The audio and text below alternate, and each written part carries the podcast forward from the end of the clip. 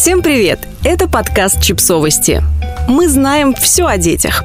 Пять фактов о сказках Ханса Кристиана Андерсена – Месяц назад исполнилось 216 лет со дня рождения Ханса Кристиана Андерсена. Датский писатель прославился как автор детских сказок. Его произведения переводили на множество языков и экранизировали, хотя многие экранизации отличаются от сказок. Мы собрали для вас эти отличия и другие интересные факты о сказках Андерсона, которые интересно будет узнать и детям, и взрослым. Некоторые сказки в оригинале были даже мрачнее. Если ваш ребенок обожает диснеевскую «Русалочку», то вам лучше хорошенько подумать, стоит ли ему читать оригинальную сказку. Ведь она куда более жестока. Став человеком, русалочка испытывала ужасные мучения, и счастливый конец с принцем она не получила. А чтобы снова стать русалкой, она должна была убить принца. Делать это русалочка не стала и погибла, бросившись в море. Потом Андерсон немного изменил конец, хотя и его едва ли можно назвать счастливым. В нем героиня не погибает, а превращается в дочь воздуха.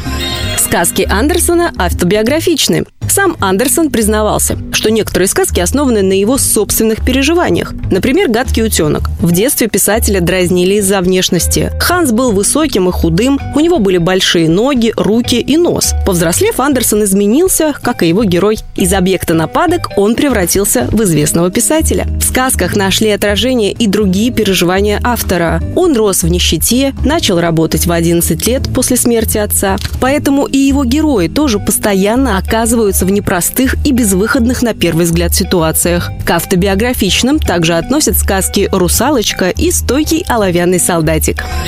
Сказки были адресованы и взрослым. Андерсон писал не только детские сказки, но и те его произведения, которые принято относить к детской литературе, всегда были адресованы и взрослым. Особенно хорошо сказки читались после окончания наполеоновских войн, ведь в них европейцы нашли описание тех же страхов и переживаний, которые и сами испытывали после военных конфликтов.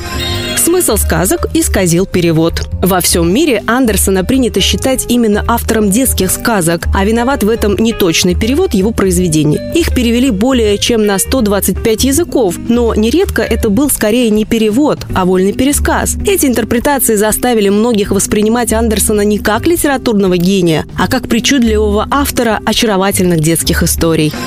Точное количество сказок неизвестно. Мало кто может назвать больше пяти сказок Андерсона, но он был очень продуктивным автором. В разных источниках количество его сказок варьируется от 158 до 184. Например, в 2012 году в Дании обнаружили рукопись под названием «Сальная свеча», которая могла быть первой сказкой Андерсона. Еще он писал стихотворения, романы и пьесы. Подписывайтесь на подкаст, ставьте лайки и оставляйте комментарии. Ссылки на источники в описании к подкасту. До встречи!